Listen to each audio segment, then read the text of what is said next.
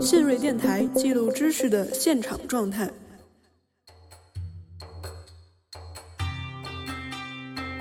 我们观察这个世界的时候，以自我为中心，这是很正当的。呃，那欧洲人那么用他的这个西方中心或者欧洲中心观察这个世界、书写历史，也是很正当的呀。那为什么我们要批判欧洲中心论呢？不是因为这个中心论是欧洲的，它被批判，是因为欧洲中心论建立了一种认识论意义上的霸权。如果说在史学领域来说，这个特别强调史料和这个实证的，我称之为气宗；啊，强调方法论，甚至强调理论性、宏观性的，称之为剑宗。当时就是欧洲人生产了这个欧欧洲的地方性知识。可是欧洲人一旦后来变成一个全球帝国以后，开始他变成了一个普世性的知识了，那就是别的人，包括甚至穆斯林自己，在认识自身的时候，中国人在认识中东地区的时候，我们都得用欧洲人当年生产的这地方性知识来认识这个世界。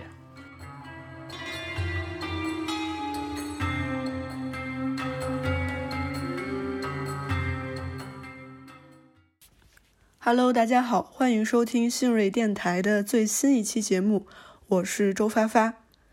近些年，世界史成为了一个越来越流行的门类，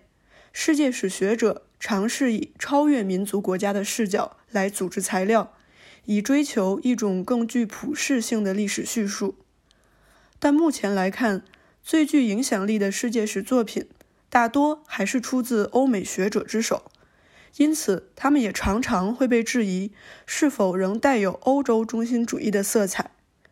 本期节目，我们就和大家一起来读一本颇具争议性的、挑战了欧洲中心视角来重新叙述世界现代化过程的作品《奥斯曼之影》。我们有幸邀请到了北京大学历史学系的展涛老师来和我们一起解读这本作品。并且我们讨论了背后一个根本性的问题：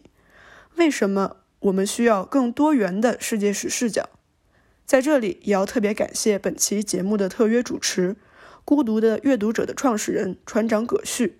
同时，也欢迎大家在评论区下方踊跃留言，分享自己读过的最有趣的世界史作品。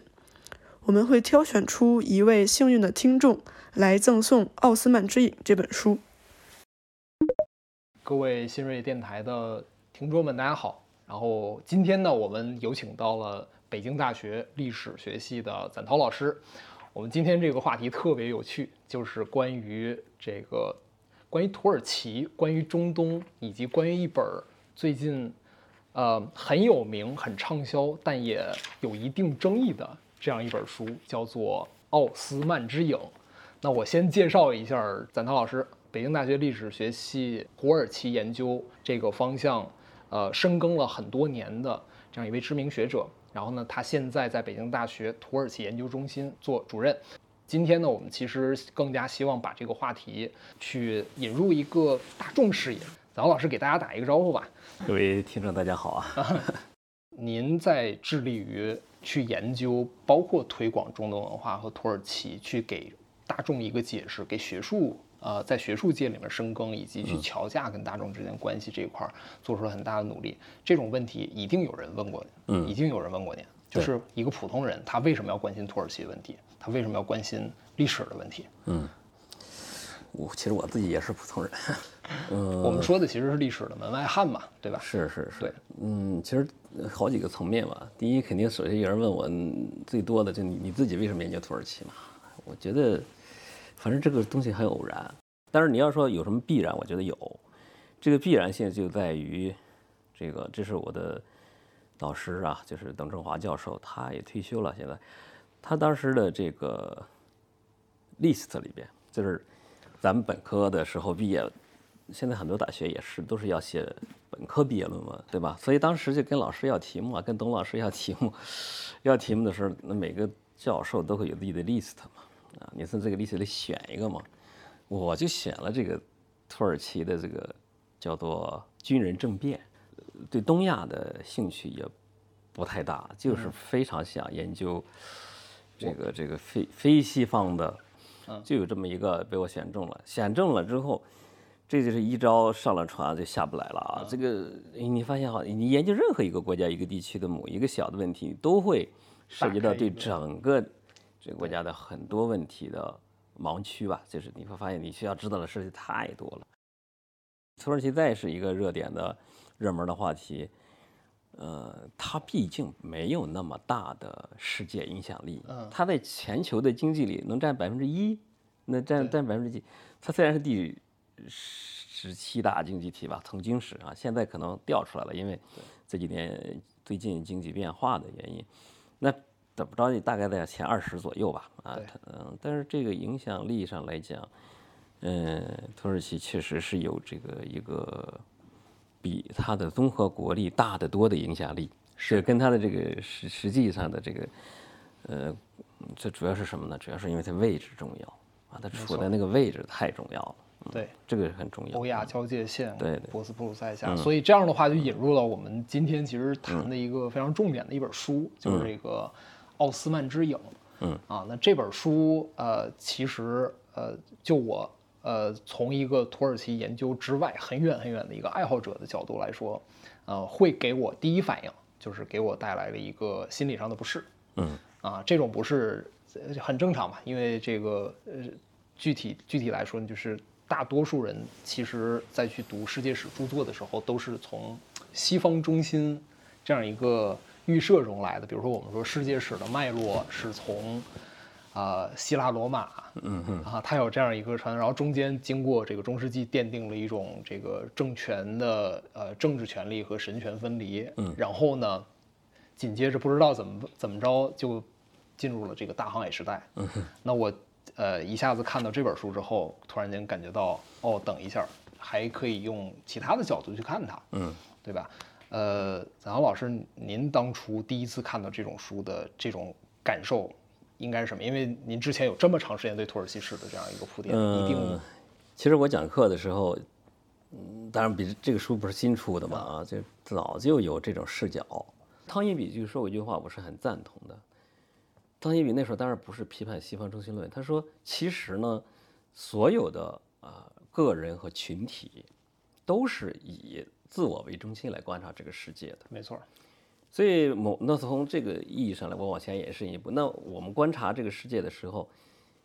以自我为中心，这是很正当的。呃，那欧洲人那么用他的这个西方中心或者欧洲中心观察这个世界、书写历史，也是很正当的呀。对，欧洲人他也不可能有一个中国的视角来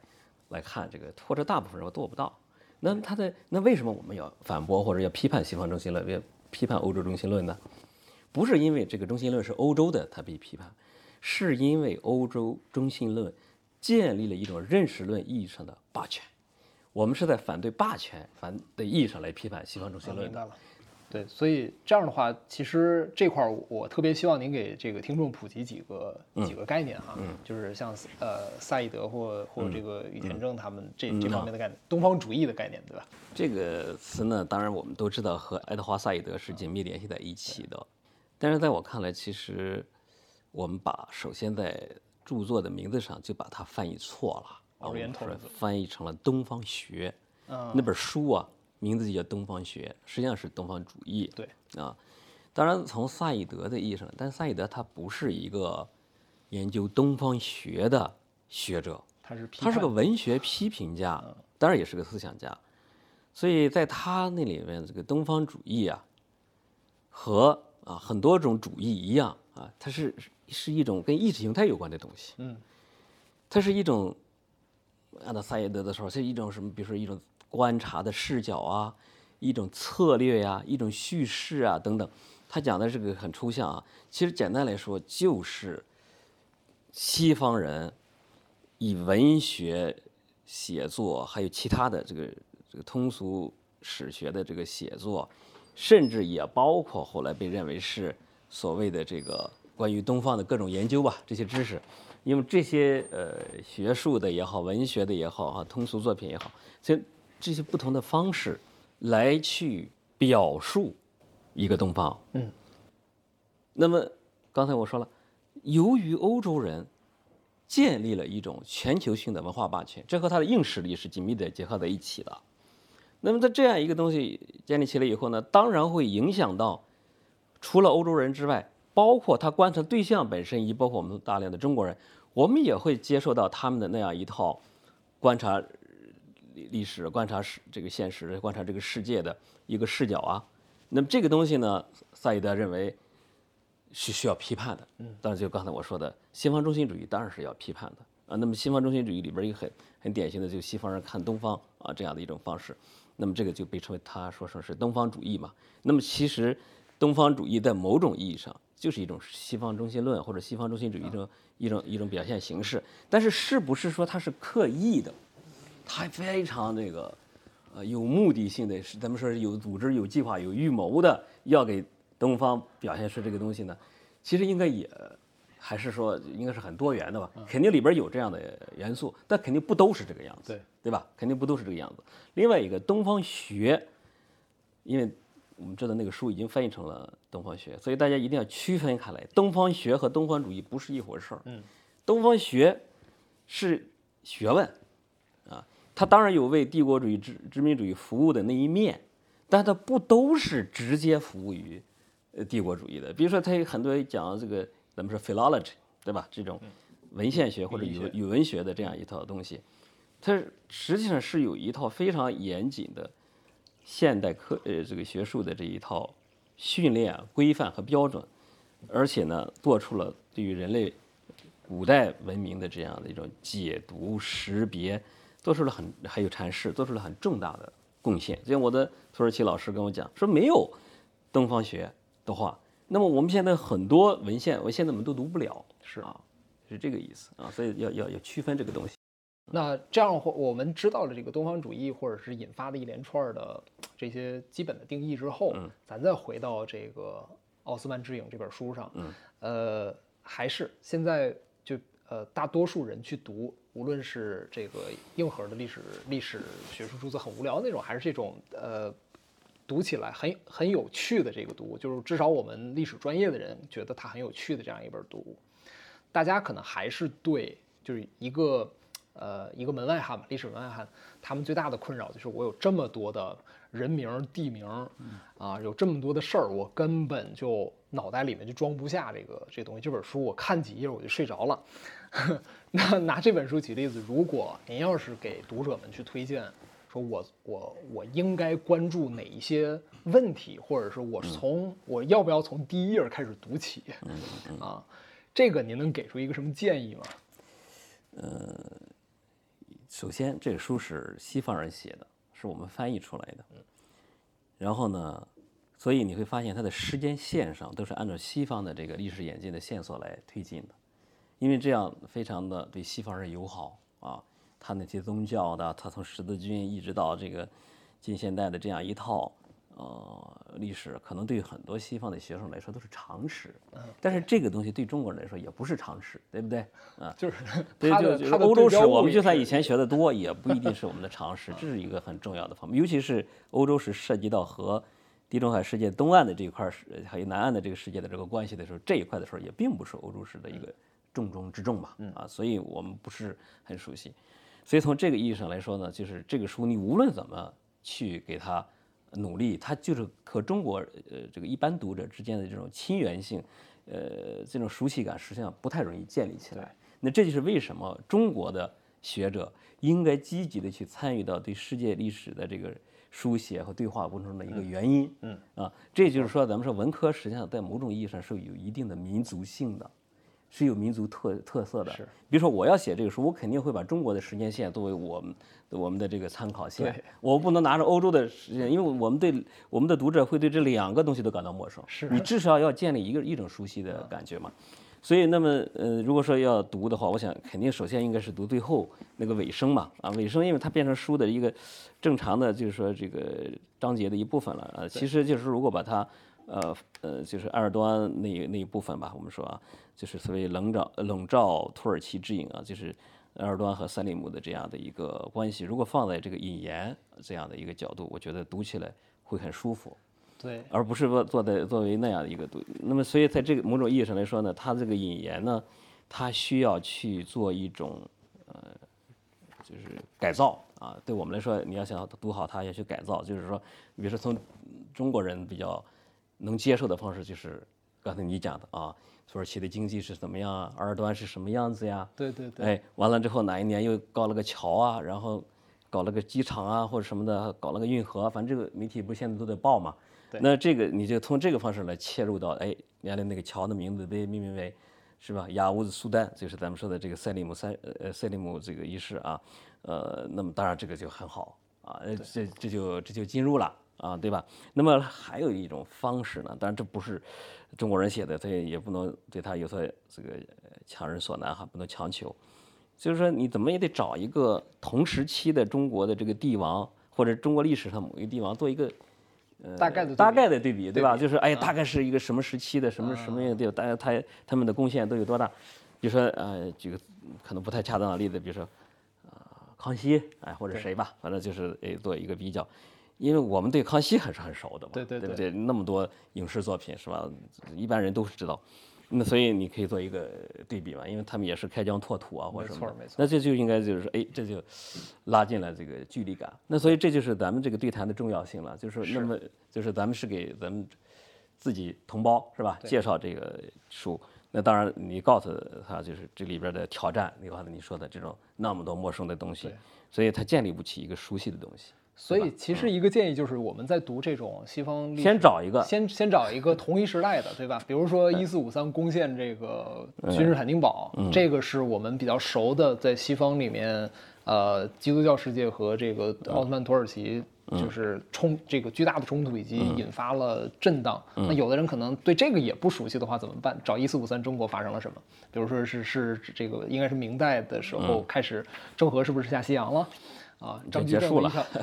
这个结束了 是吧？已经 OK 已经结束了，然后对这个一一条鞭法有没有推推得出来之类的？这个可能会他有个时间线，有的时候他会写到说，哦，这个塞利姆在那个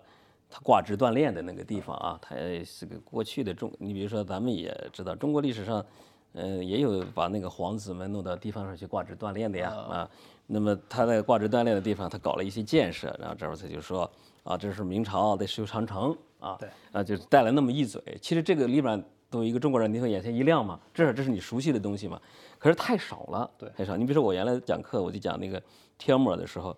我讲帖木儿的时候是完全是按照朱元璋发展的那个线啊啊和那个朱棣的这个线来讲的，这样呢，在大家就很熟。没错，但是你帖木儿，如果你从土耳其这边啊，因为帖木儿往往东也打，往西也打，往西打到土耳其打安卡拉之战，讲安卡拉之战，然后讲天门，实际上是中国人谁知道安卡拉之战呀，对吧？所以那你就只能往东边去寻找这个，所以这就是呃历史这个叙事是很重要的。对对啊，历史叙事很重要，你找一个对标的对象。这里边没有讲一四五三，几乎没有讲啊。这里边提到了多次一四五三，为什么呢？因为它已经成为你说的这个西方人的知识结构里的一个很常识性的东西，而且是印象非常大、冲击力非常强的那么一个标志性的东西，是吧？？更多的是给一四五三一个解释，说它的意义何在，对吧？对，去年，呃，你看去年，这个和一四五三就有很密切的关系，是吧？因为他又把那个圣索菲亚这个博物馆哦改成了清真寺这个事儿至少对一般的中国的人来说，看新闻还是知道的啊，连篇累牍的在在报道嘛。疫情期间，大家好像嗯就是看一下这个外边发生了什么事儿，是吧？土耳其人在疫情期间。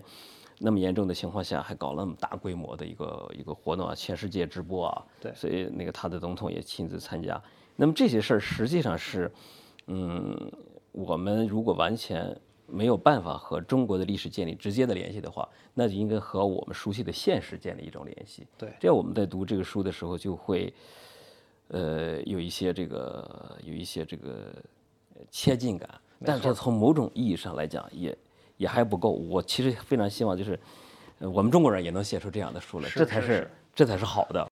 有一个呃，北大历史系经常会提这样一个词，当然，咱老师也会这样去提醒我们，呃，叫问题意识。嗯啊，什么是问题的意识呢？就是你要明确，就是呃，大家要尽可能的下意识的去思考我输入和输出的信息，就是我读到的东西等等，他在回答什么问题。这个就是大家平时读书的时候经常会忽略的一个点。就是我把这个事儿当成了一个这个当成一个流水线，像读小说一样，我也没脑子里是没有问题的，嗯啊，对吧？其实带着问题去去读一样东西更有的放矢一些。然后这样的话就涉及到这个呃这个历史学历史读物这个在爱好者和专业者在读书的时候一个巨大的区别。一个最大的区别就是，子豪老师，您您可能只接触过就是历史学专业的学生。我现在跟您说一下，就是在历历史学之外的这帮啊爱好者，他大概是是对历史是一种什么样的感受啊？嗯，他大概是这样的，就是呃很多人眼睛里面历史是铁证如山的这种事实。嗯，我们说绝大多数书里面这些事实的确是这样的，但是呢。嗯，很多人是分不清楚这个呃史实和史观或者史论的啊，史论他他搞不清楚这个。其实我想请教咱老师，就这本书《奥斯曼之影》，他大概在回答哪些问题或者哪个大问题？这个这本书里面，这个他的答案是什么样子的？因为最近我听说这本书确实会有人去批判他，就史学界还吵了一架，吵了吵了一年左右，是围绕哪一个问题他们在去进行吵架呢？嗯，其实太细了，可能对咱们一些不是这个专业方向的人来说不是很友好啊。其实我有一个非常啊形象的比喻，就是说，其实他们的这个争论里边，其中有一点不是所有的，但是有一点很突出的，我把它称为这个世界史写作或者研究当中的这个气宗和剑宗之争。啊，大家可能大大家都知道我金庸的小说里啊，那我我说的气宗和剑宗，对我说的这个 气宗和剑宗指的是什么？就是如果说在史学领域来说，这个特别强调史料和这个实证的。呃，这个甚至甚至讲讲这个叫做历史学科学化的啊，呃，这样的一套写作和研究的方法，我称之为气宗啊。那么强调这个招式啊，强调方法论，甚至强调理论性、宏观性的呃这样的写作和这个呃研究方呃这个路径呢，我称称之为剑宗啊。那么实际上这两者之间是你刚才提到他们他们是个吵架，其实围绕了一些，呃细第一是细琐的问题，比如说哪几个注释不规范呀，哪几个事儿就是说不清楚啊，就是呃可能可能有些参考他做的不规范呀，有些呃有些有些地方参考了某些著作里边比较多的内容啊。就是这都是这个史学专业的人很很在意的事儿。那当然，这个那那当然还有一个争论的点是什么呢？就是这个书呢被归为这个全球史，就是咱们说的 global history 这个里边的这样的一种一个比较新的代表作。所以那有的学者除了批评他的那些硬伤之外呢，还批评了他的这个是个是一个 fake 这个全球史，所谓的伪全球史。那个那个。那个批评里边呢，就是说这这种东西其实不是不是那个他们理解的那个 global history 啊，是这个东西里边其实都是把很多乱七八糟的这些知识，呃放在一起罗列了一下，然后把它作为一个故事串联了一下，这个怎么能称为全球史呢？从全球史的角度来说，实际上。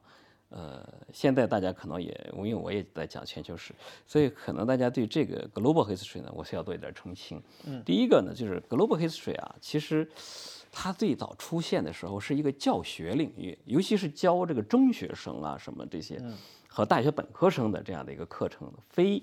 呃那种研究性的课程，而且是一般性的课程。为什么呢？因为全球化发展了以后呢，大家当然希望知道这个。现在这么紧密联系的这个世界，难道过去就是这个样子呢？还是过去就完全是隔膜的呢？所以肯定是有这么一个，因为过去的历史写的时候都是，因为那么多主权国家嘛，都是以自己的国家为中心来写。对。那么，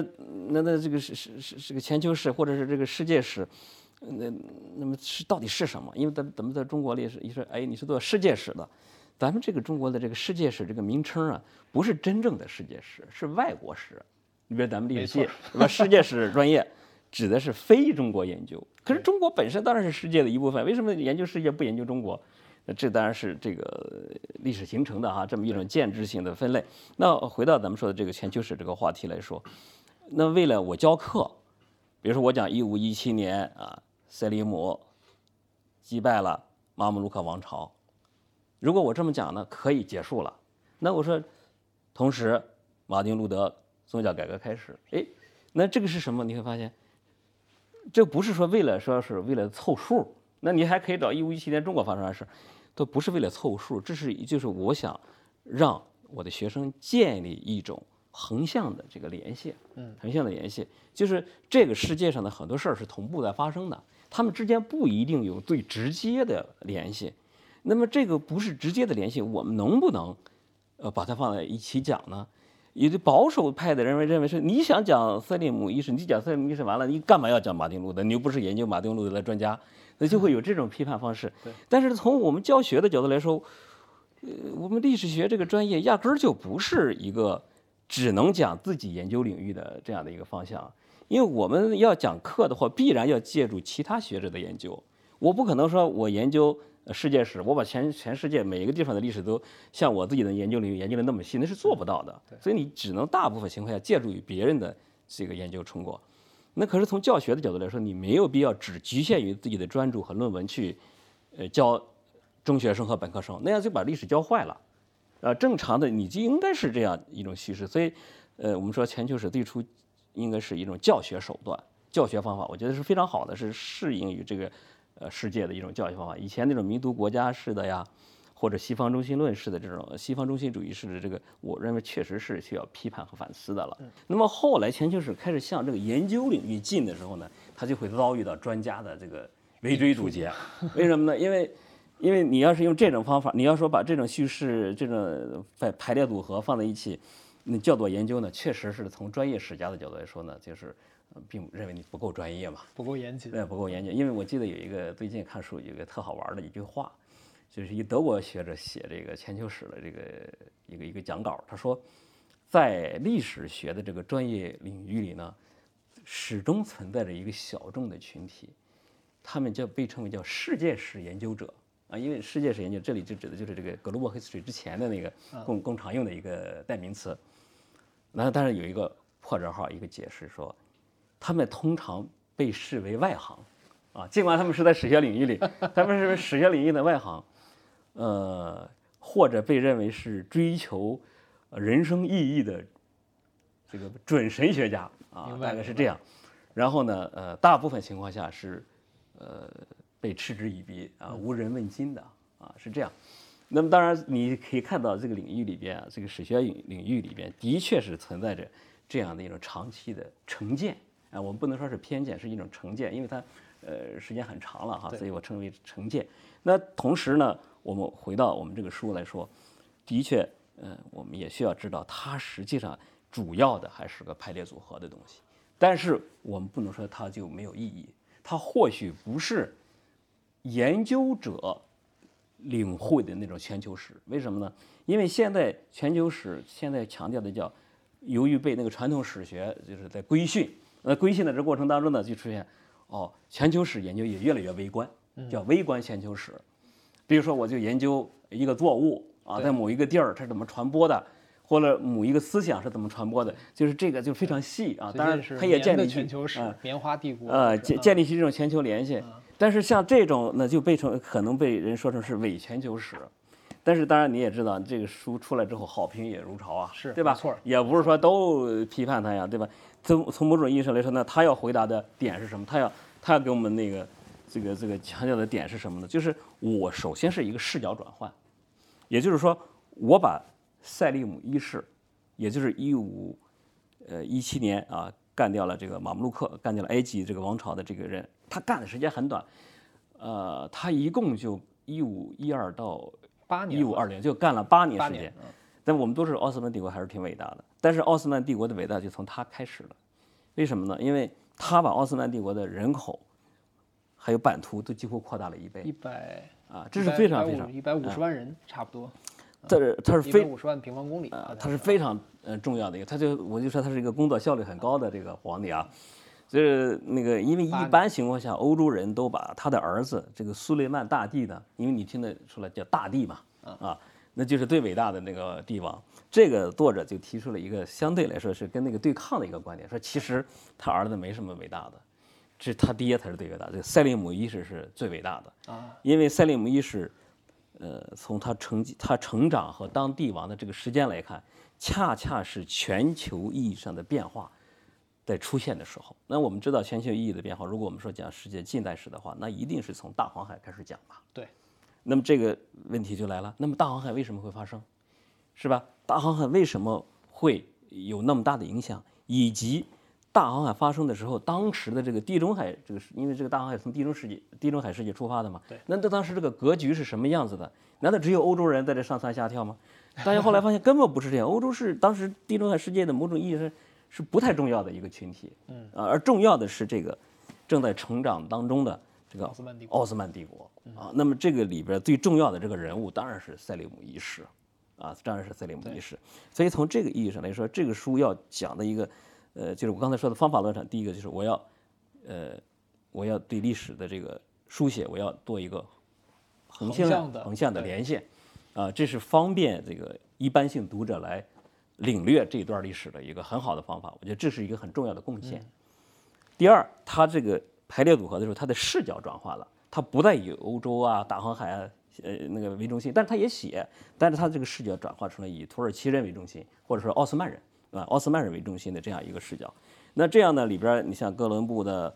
呃这个远航，然后呢，呃也当然也包括之前在这个伊比利亚半岛上，就是咱们说这个西班牙、葡萄牙这个地方所出现的这个收复失地运动啊，也就实际上就是基督教的这个政权去驱逐摩尔呃摩尔，就是实际上就是原穆斯林的这个政权这样的一个呃一个过程，呃，那么这就是地中海世界。那么另外一个奥斯曼帝国伟大呀，伟大在哪儿呢？就它在东边儿还有几个对手，一个就是这个伊朗啊，一个就是咱们说的这个马穆鲁克。当然，奥斯曼帝国没有完全的，啊，他战败过，但是没有征服伊朗啊，没有征服伊朗，但征服了阿拉伯地区。咱们说这个埃及开罗为中心的这个马穆鲁克王朝。那么在这个意义上来说，他对地中海的这个东半部，尤其是东岸这些地区，都产生了深远的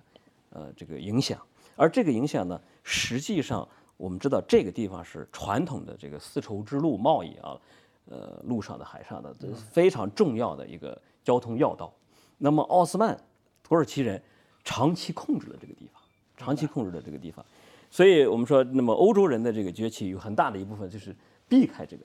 避开这个，要往往西、往南啊去去去发展。尽管我们说欧洲人开始探索这个未知世界，并不完全是由于奥斯曼人，呃，把这个地儿给封锁了啊。这个时间线上，因为其实奥奥在塞利姆一世之前，他们就开始了嘛，不不完全是这样。但是我们会发现，呃，他们越往东来看，哦，正好也是一个奥斯曼帝国越来越强大的这个过程当中，所以他们越有往外发展的这个动力。他讲哥伦布的时候就讲了特别多，就是哥伦布要出去找钱，找了钱好回来干这个奥斯曼人啊，要打土耳其人是吧？呃，当然就是他想脑子里一直有着这么一个印象，一直有这么个印象，所以从这个意义上来讲呢，这个书呢，把这么重要的一段世界近代史的开端啊的这个用土耳其奥斯曼土耳其为中心的这个视角又讲述了一次，这当然是个很重要的贡献了没错。啊，而且是系统的讲述。嗯对，那我这么理解，就是您您看可不可以？其实这本书回答的问题就是十五世纪到十八九世纪，奥斯曼土耳其在全球史中，或者那个至少那个区域史，就影响到现在的这个世界格局的这段历史中扮演，呃，一有没有扮演重要角色？第二，重要到什么程度？他是对这个问题的一个一个回答，而且视角非常的细那。当然，他呃说扮演了非常重要的角色常重要的角，色呃，这个没有问题。如何扮演的呢？实际上这里边也说得很清楚。因为一般人如果你不仔细读呢，你就会发现他有点夸大。为什么夸大呢？就是说，其实土耳其人呃也也以前不是也讲近代史吗？以前不就以土耳其为中心来讲，不是也讲得很清楚了吗？说明土耳其肯定不重要嘛。如果如果如果以以不以土耳其为中心，能讲清楚，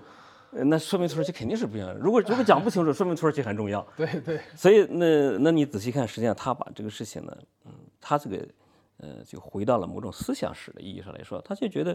其实不一定非是要直接的联系，它是间接的联系也是非常重要的。那比如说，呃，他在开头以及在整个这个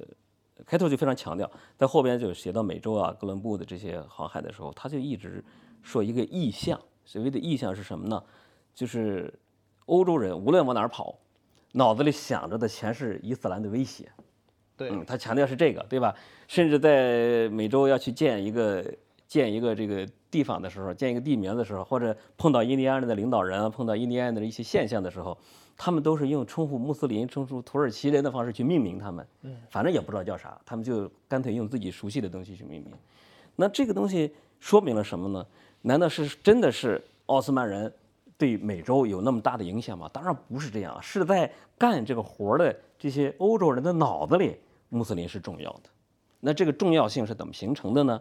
其实他在这方面，我觉得说的不是很透。其实就是说，在这个呃查尔丁尼以后啊，咱们说这个东罗马嘛，查尔丁尼以后，那这个出现了一个很大的一个变化，就是罗罗马帝国的统一运动失败了。嗯，罗马帝国的统一运动的失败的很重要的两个原因，一个当然是运气不好，赶上了大瘟疫多次发生；第二一个，在他受到这个创伤的这个这个同时呢，他这边近东出现了一个伊斯兰文明。嗯嗯，那么这个当然是一个欧洲人非常长期的这么一种威胁吧。心理上的痛是吧？呃，有一种后来的解释是这样，但是实际上的确，我们发现，呃阿拉伯帝国占的大部分都是东罗马帝国的地盘儿啊。那奥斯曼帝国奥斯曼帝国更是这个样子嘛，更是这个样子。所以，呃咱们说十字军说两百年，十字军某种意义上来说，从意象上来说，现在还没结束呢，哪来的两百年？哪只是两百年，是吧？那小布什讲 crusade。对，还是在用这个词啊。但我前两天还在看那个九幺幺之后，小布什一个重要演讲，就是用这个词啊。所以你会发现，那由于咱们前面说的欧洲的这个知识，欧洲所生产的这些东西，当时是地方性的，比如说十字军啊，然后造成了这个对穆斯林的威胁啊，他一直想象穆斯林啊，这个他要把他说的，因为他他要在道德上首先要贬低对方。否则你跟一个道德比你高的人打仗，你一点底气都没有。所以你一定要把道德上拼命的贬低对方，在神学上、道德上去贬低他，伦理上去贬低他。贬低完了之后呢，这就就变成知识生产，从教皇一直到普通的这些宗教人士、普通老百姓都接受了这套东西。但是当时欧洲人也不知道自己未来能够统治全世界啊，尤其是殖民以后，他的思想控制了全世界啊。他不知道这个事儿，对不对？但是当时就是欧洲人生产了这个欧欧洲的地方性知识，可是欧洲人一旦后来变成一个全球帝国以后，开始追它溯老变成了一个普世性的知识了，那就是别的人，包括甚至穆斯林自己，在认识自身的时候，中国人在认识中东地区的时候，我们都得用欧洲人当年生产的这地方性知识来认识这个世界。那么，所以欧洲人的学者呢，他有一个重要的使命，就是要清理自己的这块毒瘤，就是因为当年他自己是因为那个背景下所所所形成的认识，但这个清理工作很难，是因为它已经普世化了。所以现在对我们来说最大的问题是什么？我们得去辨别这个东西。明白？呃，得去辨别这个。所以这个书有个很重要的贡献，就是其实它是在去清理这个毒瘤里边这种一个一个作品。这个这个是他成功不成功再说，但是他在位于那个努力之中，他没有把这个事说透。我刚才说他没有说透这个事情，因为什么呢？因为你可以看到里边呢，其实它有一块呢，就是深受这个传统的影响，因为他一直在强调。两个文明之间的冲突，就是文明的冲突，似乎是在为文明冲突论做注脚。你们发现没有？其实他这个里边呢，他在叙述这个问题的时候，他应该意识到，呃，这有这么一个潜在的危险，就是跟他的目标是抵触的。明明是他要清理的对象，要处理的对象，他但是不自觉当中又又进入到那个叙述当中去。所以他在这个时候，他应该多说一些话，多加一些注释，把呃把这个事情得给他拉往回收一收。至少把自己撇清楚。呃，当然很难，当然很难。对，但是就是他需要我我我刚才说的这个，就是得把这个东西说清楚，是否则你真的只是看到了文明的冲突。很多读者读完这个书之后，就会更加坚信文明冲突是对的，哦，你肯定会有这个这个效果。这个是作者本来不喜欢看到的。他肯定不想，诶至少就是他所处的那种全球史的这个视野下的这个思路里边，其中有一个很重要的功能，就不是要批判西方中心主义吗？那怎么批判西方中心主义？首先你得意识到西方中心主义的逻辑是什么。那他其实意识到了，但是你看他不得不还是按照那个东西在叙述这个问题，所以他没有完成。如果说有一个全球史的话，没有完成这个全球史这种范式赋予他的这个使命，这个就感觉就像是一个当年很弱的、很小的一个孩子写的一本日记，然后后来这个孩子变得更非常的强大。嗯嗯嗯，然后现在我们要想理解当年到底怎么样的话，不仅要看他当时作为受气包时候的那个日记，还要看一下他的同班的恶霸的这个日记，在他视角里面这种日记才能拼出来。因为每一本日记的这个视角呢，其实都有一定的主观性。然后呢，把这些所有的日记本拼在一起，或许能还原起一个原貌来，那种感觉。以伊斯兰或者以这个奥斯曼土耳其这个帝国为中心的这个视角转换，不一定就能够肃清，或者并不一定就能够完成批判西方中心主义的这样一种任务，因为。比如说，我们说文明冲突本身就是咱们说的原来西方中心那种，呃，我们说的这个地方性知识哈，当年的这么一种生产的一个结果。那么你从，如果是从这个以奥斯曼这个帝国为中心来写的时候，因为冲突是双方，如果你还是从这个角度来去写的话，就比较麻烦。就是其实你还是在强调这个文明的冲突。对。那么结果就是说，他有的时候会拉一拉，就是说。当年我们老是把他们说成是邪恶的，实际上不是的，是我我们更邪恶啊！比如说我们不宽容，我们驱逐了犹太人，我们屠驱逐了穆斯林，我们屠杀。但是呢，你看人家这个奥斯曼帝国的人，奥斯曼奥斯曼帝国的这个很宽容啊，还接接纳了这么多犹太人，是吧？呃，他讲了这些故事，这些故事呢，实际上是，呃，应该说来讲，对于这样一个学者来讲，稍微讲的 low 了点。为什么？因为他应该把我刚才说的那套知识的这个。认识论的脉络说清楚，你用这种方式是没有办法为这个反对西方中心论来进行辩护的，对吧？他只是用了一些呃，他是用修辞的方式来做的。比如说啊，尽管呃，它不是一个现代的国家，但是相对于欧洲人来讲呢，奥斯曼帝国还是比较宽容的。这这是一种修辞，因为为什么？因为奥斯曼帝国的那种所谓的宽容，仍然不是我们今天渴望或者是应该呃讲讲讲究的这种全世界都接受的价值观呀，对吧？他毕竟还是，所以他他用这种方式是无法来，他这种方式是无法来这个完成一个更大的学术使命的，在我看来，啊，他这是一种修辞啊，这是一种修辞，嗯，明白。那这个这种学术使命是呃。这个米开尔这个作者啊，叫米哈伊尔，嗯，米哈伊尔对吧？啊，阿兰米哈伊尔。那么是否是他明确表示过他会有这种学术使命，还是说他这个整个全球史研究的时候，他本身会有一个隐藏的？呃，全球史有一个非常重要的这个宣宣誓，就是要反对西方中心论。明白了。但是反西方中心论有两种方式，一个是举旗帜啊，就是说高喊口号似的，有这个有点像喊口号似的 啊。另外一种就是说我要在学理上。啊，学历上，我要首先要讲清楚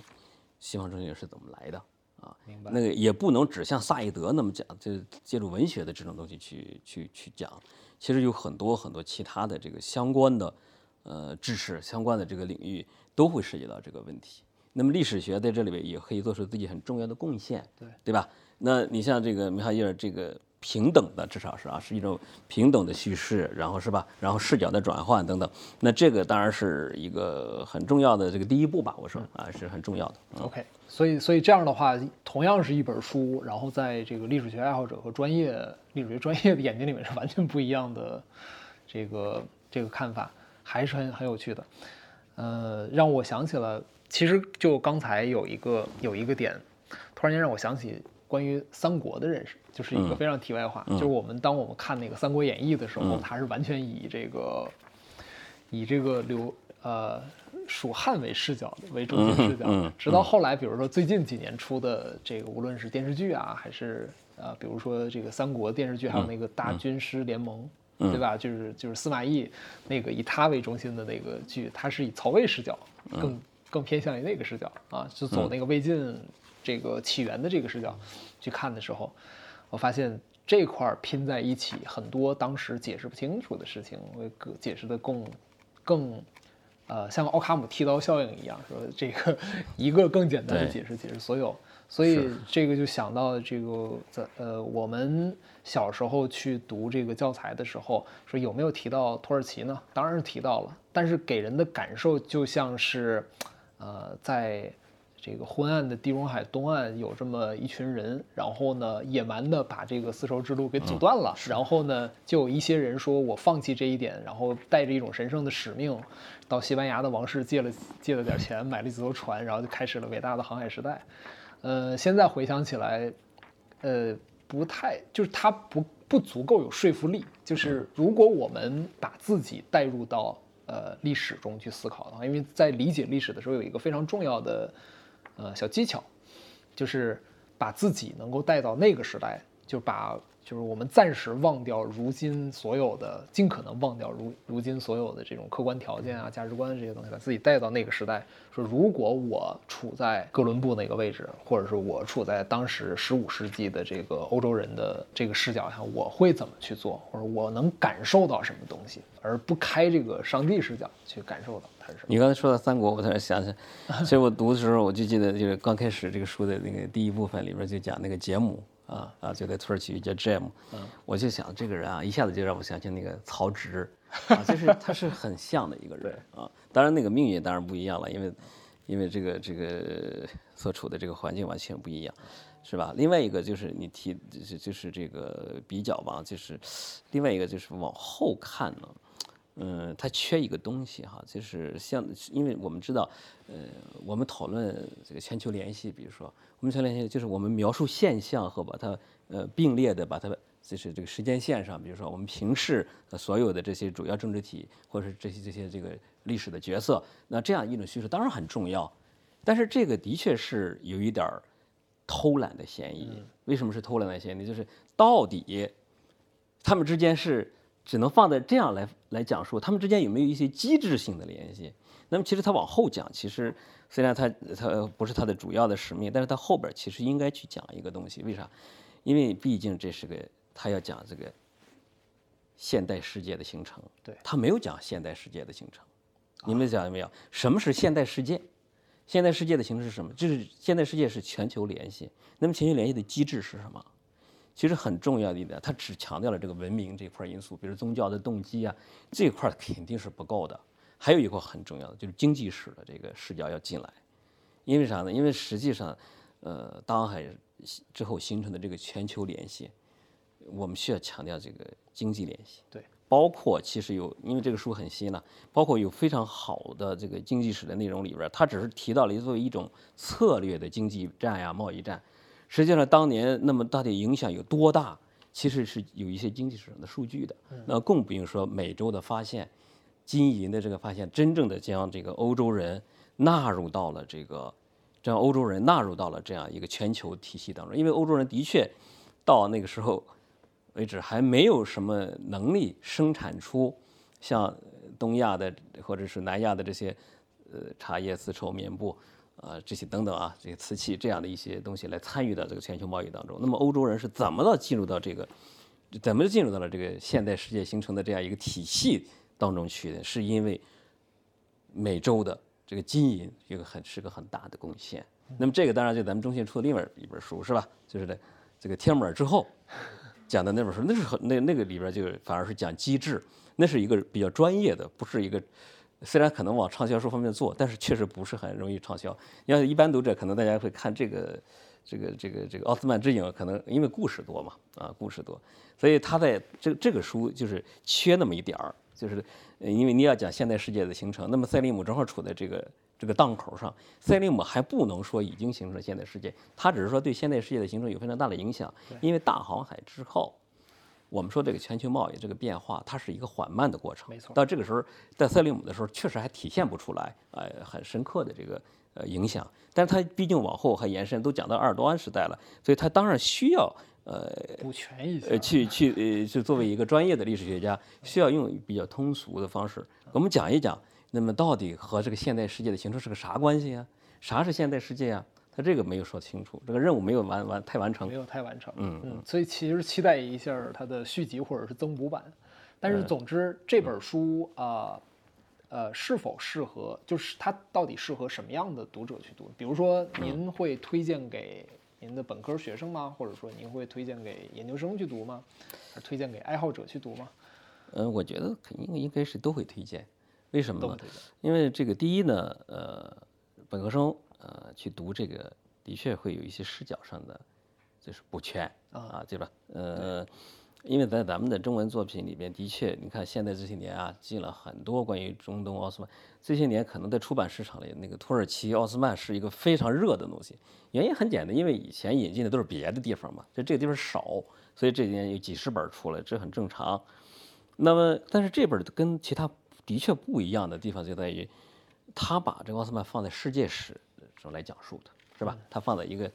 一个真正的这个世界史的角度来来来讲，尽管这里边没有中国啊，但是毕竟也算是个世界史的一个大的一个很大的一个视野，不纯粹在讲奥斯曼自己，呃，也不是呃另外一个我们刚才也说了，它也不是以一个呃以西方为中心的啊那样一种视角来讲述，所以这个呢，当然我觉得对本科生来说呢，其实只要呃通读下来，就会形成一种不同的这个理解的这个视角。对，那对研究生来说，我刚才讲了，有些东西可能是。对世界史方向的研究生来说是很重要的。那么，什么是全球史？如何研究全球史？如何书写啊全球史？那么，除了这种好玩的视角的转换的这种可读性强的这个东西之外，那么对于我们的研究的有什么启发？那么，当然这个时候我们需要去注意到我刚才讲的学术界的这个气宗和剑宗之中啊，这个东西当然是对于研究生来讲。呃，是很重要的，你就不能只图性好玩了啊！因为我们假定研究生至少对这些呃东西应该是相对比较熟悉了嘛啊。那一般的读者，我觉得可能介乎两者之间了，因为有很多所谓的一般性的读者，在今天其实比一般的这个研究生可能水平还要高啊。但也不要觉得一般性读者好像就是水平低的，因为什么呢？因为他们很可能会有非常好的问题意识。就你刚开始说的，那我就特想，比如说，我就特想知道，到底在当时的全球贸易当中，像地中海世界这么重要的一个路线，那土耳其人到底对这个地方的这个垄断也好，对这阻断也好，或者说控制也好，那么还有他的所谓的这个和萨法维王朝这种贸易战，那么这些东西其实和我们今天这个当下的这个现实是有一很大的这个历史的这个可以对话的，对对啊，现实和历史对话的。那么还有。很有意思，你比如说，我原来看这个萨法维和奥斯曼这个争斗的时候，其实我们都特别想强调一点，就是其实当年的这个斗争里边，除了地缘政治经济的斗争，还有意识形态斗争。嗯，那今天咱们也知道，咱们今天这个世界上，除了这个经济利益之争，也有很强的这个意识形态斗争。对，可是意识形态斗争，它在不同的时代，对于不同的人来说，它的内容是不一样的，对吧？今天可能是什么政治体制啊，有这些。路线、道路这样的斗争，但是过去的？你看历史上同为穆斯林世界的这两个重要的强权，一个是伊朗的萨法维，一个是这个土耳其的这个奥斯曼，那两个这个也有非常这个这个激烈的意识形态斗争，也发展到了这个呃大规模的军事的是吧？包括呃冲突，然后呢还有内部的族群冲突，甚至是屠杀，甚甚至是这个清清洗，对吧？所以呢，这当然背后是有强烈的意识形态。斗争因素，而这些事儿都发生在塞利姆一世时代，发生在塞利姆一世时代，所以这里边就就非常有有意思。那么对于一个呃这个普通读者来讲，我相信他肯定是非常关心现实的，对他很少会有一个纯粹像我当年到了土耳其，连人家总统总理都叫啥都不知道的人，还对这个奥斯曼土耳其感兴趣，这种人肯定比较少。是，呃，所以那么一个一个有着比较丰富的社会经验的人，他带着一些对现实问题的关怀去看待。呃，这个历史的时候，我们如何理解九幺幺啊？九幺幺以后的这个世界啊？我们如何理解今天的中东的局势啊？相当多的问题都在这里边可以给我们答案。你比如举一个最简单的例子，是吧？一五一四年的一五一四年，奥斯曼和这个萨法维之间的这个查尔迪兰战役。如果大家去呃看一些这个搜索引擎上，可能不一定能解释那么清楚，但是这里边其实说的相对来说是比较清楚的，可以稍微的阐发一点，就是其实是它奠定了今天伊朗和土耳其的地缘政治的边界啊。今天咱们看到的土耳其南部和叙利亚的东南部，呃东南部和叙利亚、伊拉克的库尔德地区的这一块，然后伊朗呃西边和这个土耳其的这一块的。这个斗争的这样个今天的这个复杂的局势，其实就是和那一场战役的关系非常的密切的，啊，所以这些我想，如果大家能够带着这样的现实问题去看这个书，这个会给我们理解今天的这个中东的这个一个现实吧。因为中东它的地理位置太重要，所以它是牵一发而动全局的。也就是说，你你其实不不是因为对中东感兴趣，是中东对我们的生活影响太大。对，比如说像今天是吧，油价的涨跌是吧？然后这个疫情期间，这个大宗产品的这个呃这个价格的，这都和那个地区关系非常的密切。对那当然和这个地方的形势也关系非常的密切，对吧？对，啊，这样呢，我想就是说刚才咱们讲的，但不是三个层次，是三类啊，这三类读者都会有很大的收获。是，嗯嗯，我们管这个发生过的事儿叫做，呃，正在发生事儿叫新闻，嗯，发生过很久的叫旧闻，然后我们管叫历史嘛，啊，然后这个现在现在看到新闻中的很很多事情是，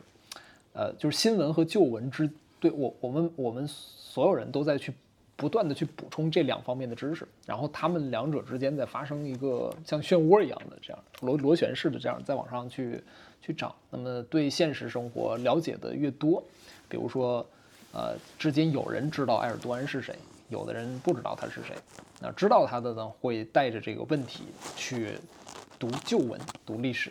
然后呢，从历史中得到新的启发，然后又对新的事、对新闻又产生了更新的认识，最终一点一点的就从可能从理论到了实践，或者是从一种惊奇到另一种到一个更惊奇的这样一个状态。就这个就是最终开又回到咱们最最最最开始说到的那个，我们为什么要去了解，呃，奥斯曼土耳其的历史？作为一个普通人，就有的时候就呃，世界上并不是说我为了一个目的，然后往前推一步，我通过这个就做到了。有的时候就单纯的出于一种兴趣，出于一种对未知的这个探索，呃，然后其他的就静待这个惊奇的发生，对吧？嗯，是这样。OK，那咱们今天的这个感感谢赞涛老师给我们贡献出来这么多有见解，然后以前如果是单凭我们自己是几乎不可能，呃读出来的这种深意和隐藏的含义，那也是期待这个更多的人知道这样一本书，或者更多的关心，呃土耳其史，关心中东的，呃这些作为一个人类，作为作为这个。共同体的一部分。然后，呃，子阳老师，你最近要出了一本新书是吧？啊，对，然后能介绍一下这本新书吗？我放这儿可以吗？呃，是有一个叫叫麦加到伊斯坦布尔啊，其实放在咱们呃从麦加到伊斯坦布尔这个放在咱们中信这个出，实际上是一个比较通识性的啊书。嗯，如果说我自己比较满意的部分，当然还是关于土耳其这一块。但是为什么我要出一个这方面的书呢？就是其实我是觉得吧，这个我自己，比如说我上课啊，给本科生讲课讲通识课的时候，就是所有的东西都是零散的啊。比如说你问我你你有什么教材？这问题问的我很尴尬，因为根本没有可能有一个教材能支撑。你现在在大学里边，大部分老师也并不是会倾向于呃。有一个教材的啊，只有那些公选课有教材，像我们比较专业性的这种通识课，往往都是老师自己的这样的一种个性化的东西。那我这个书呢，实际上就是这样的一个呃常年吧一种教学啊这样的一种思考的一个结果。嗯，里边既有关于比如说伊斯兰文明的一些基本的知识，也有中东主要国家的这个近现代历史的一些发展的线索。啊，甚至一直写到今年底了啊，因为现在还在修改，所以有些东西我我并不是为了追求时效性，是我看到就是在这样的一个大的历史范畴里边，今天出现的一些现象是不是可以和那个历史上的脉络啊对接起来？那我当然需要把它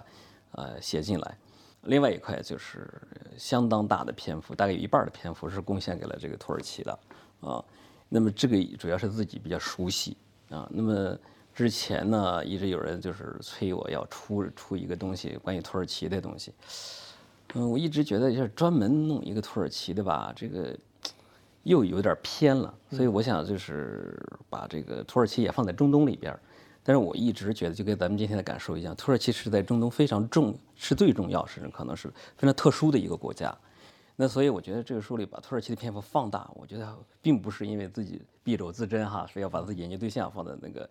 呃，其实也和这个现实的这样的一种影响力吧，至少在中东地区的这个影响力是有密切的关系的。所以这个书其实既有历史的东西，呃，也有现实的东西，既有这个政治。呃，这个宗教其实也包括呃一个世界局势。所谓的世界局势，就是我也讲了，就是我从思想史的角度也讲了，比如说激进主义、极端主义这些东西，呃，和中东和这个其实和咱们说的这个米哈伊尔这个书也有一些密切的联系。就是到底这个他们之间是如何互相看待彼此的？我刚才讲了一个比较深奥的一个东西，或者是比较拗口的一个东西吧，不能说是深奥的啊，就是咱们说的这个。反对西方中心论这个问题里边，那到底西方作为一个文化意义上的西方和中东这个伊斯作为文化意义上的这个伊斯兰世界，他们之间的这种互相认知，到今天到底有没有真正的发生改变？那么按照米哈伊尔这个书来看，我从他这书发现，我觉得没有太大的改变，有了很多新鲜的说法。你在理智的讨论的时候，在学术上你用这个政治正确来套的时候，没问题。但是这些东西是不是变成了人们的一种常识性的认知架构？我个人觉得还不是这样的。那个常识性的认知架构仍然还是历史的塑造。所以我那个书的副标题就是“历史视野下的中东变迁”，啊，是还是一个历史以历史为为为为为这个主要视野的一个讨论。听出来虽然是科普书，但是背后藏着一种学术野心，可以这么理解吗？是不是 学术野心？其实这个领域呢。很惭愧一点说吧，就是咱们中国学者的知识生产，嗯，呃，和咱们中国的这个地位是不匹配的，嗯，非常不匹配。那这个东西呢，也不是因为我们不努力，那因为我们要想到，我们中国对于外国研究、对世界史的兴趣的这样的一个生长和积累都非常的薄，和我们对自己本国历史的这个深厚的积累是没法比的。我们要意识到这，我们就是在这个土壤上。呃，成长起来的，我们没必要把自己弄得好像是已经站在学术前沿，都都牛了，没必要。你你举个例子，米哈伊尔这个书，米哈伊尔这个书为什么他能？为什么西方人写这种书写的这么多？为什么我们这些这方面最好的书都是翻译的，而不是中国学者自己写的？我们得去问这个问题。你要去日本的这个图书上，你就会发现情况跟我们不一样。他们也翻译，但没有说呃以翻译就占据了那么大的一个一个地盘。因为日本学者自己写的东西很多。那么这个里边有一块就是学术积累。你比如他讲那个赛利姆这个事儿，他的最重要的史料是《赛利姆纳麦》啊，就是《赛利姆传》。可是你们知道，非常早以前就有英文世界的这个研究生，把《赛利姆纳麦》这个书的这个这个这个作品已经翻译成英文和注解了，不需要他自己再从头做这个工作。那我在我们这个。谁有几个人知道塞利姆南麦还不好说，用别人去研究这个东西，对吧？所以就是说，它其实是建立在一个数百年，至少是数百年。如果是从十字军开始的话，那就上千年的这样一个西方对于中东、对于伊斯兰世界的这样的一种研究兴趣和研究的知识积累的基础之上的。所以它可以使用的不光是他们解读中东地区这些语言的史料的能力那么简单。不够的那是，它是可以使用的。更重要的是，上近千年来西方人对于中东地区的这些所有问题的兴趣和研究积累下的思想和学术的成果，这才是他那他们西方人，就像咱们说的啊，这个写了这么多书，我们也翻译过了这么多啊，那个很重要的原因。那回想我们自己，那我们再努力再勤奋，那你看看我们到底能够从咱们的母语文化里边能继承多少这样的东西呢？很少，是吧？非常非常的少，所以这个呢，我们也要认识的，这个不是差距那么简单，这是一是一种某种意义上是一种时代错位。今天的这个对话其实谈到了非常多的内容，呃，从这个我们年轻人或者是普通人为什么要去关心土耳其、关心中东的历史啊，然后为什么要去读这本书《奥斯曼之影》，然后谈到。呃，一些关键的学术话题，然后引发了我们如何去看这本书，或者如何看这个历史的，无论是通俗读还是学术读物，啊，赞涛老师都给出了非常多有趣的建议，让我听了之后呢，受益匪浅。那我也希望在这个呃各位听众能够与我们一起去在今今后的呃读书之旅中，更多的去探索呃思想或者知识领域里面啊仍然对我们处于灰色地带。然后能够产生巨大惊奇感的这些有趣的读物吧。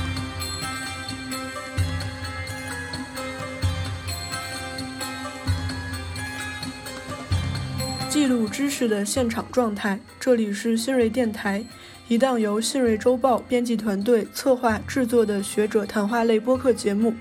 您可以在苹果、小宇宙和荔枝播客 APP 上搜索“新锐电台”，订阅我们的节目。